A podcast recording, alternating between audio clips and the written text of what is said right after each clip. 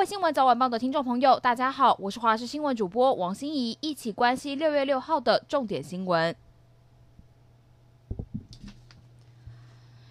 美国联邦参议员达克沃斯、苏利文以及昆斯今天率团访问台湾。三位跨党派的参议员有别于美国行政官员搭乘行政专机来台，而是以搭乘军机 C 十七运输机。专机在上午七点十九分时抵达松山机场，由美国在台协会处长林英杰以及外交部长吴钊燮迎接。他们特别在军机前向镜头挥手比赞。达克沃斯表示，经过他们和美国白宫官员数周讨论之后，他宣布美国将赠予台湾七十五万剂的疫苗。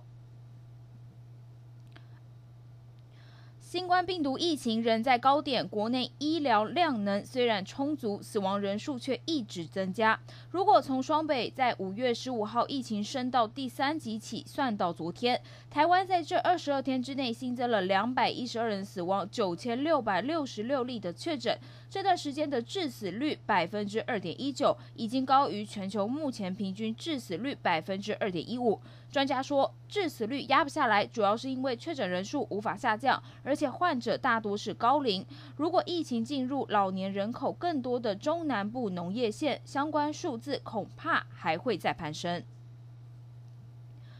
新冠肺炎疫情严峻，民众除了戴好口罩和人保持社交距离之外，高雄长庚医院教授吴佩长建议民众可以多漱喉咙。他指出，五月二十二号最新出刊的欧洲耳鼻喉科期刊当中，刊出德国学者以三十四位新冠肺炎患者为对象，请他们用漱口水漱喉咙之后，发现患者咽喉病毒量可以减少了九成。吴佩昌建议民众平常也可以养成一天两到四次，每次至少三十秒漱喉咙的习惯。万一病毒感染喉部，有助于减少。病毒量和传播能力。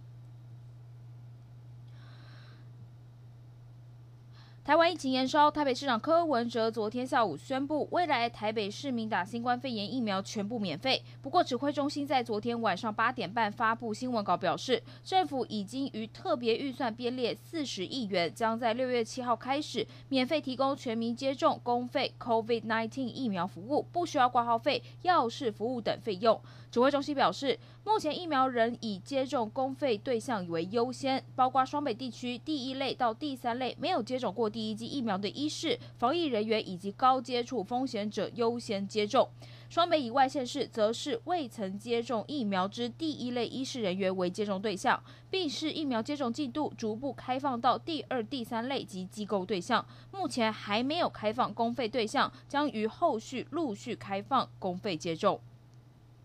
带您关心天气。上周一波梅雨锋面带来明显的降雨，近日彩云台风以及梅雨锋面再为台湾地区带来丰沛的雨量，进一步的舒缓了水情。旱灾中央灾害应变中心指挥官、经济部长王美花今天上午宣布，苗栗以及台中地区水库集水区平均降雨量已经超过一百毫米。自即日起取消苗栗、台中、北彰化地区分区供水红灯措施，也就是取消供五停二的限水。以上就是这一节新闻内容，非常感谢您的收听，我们明天再会。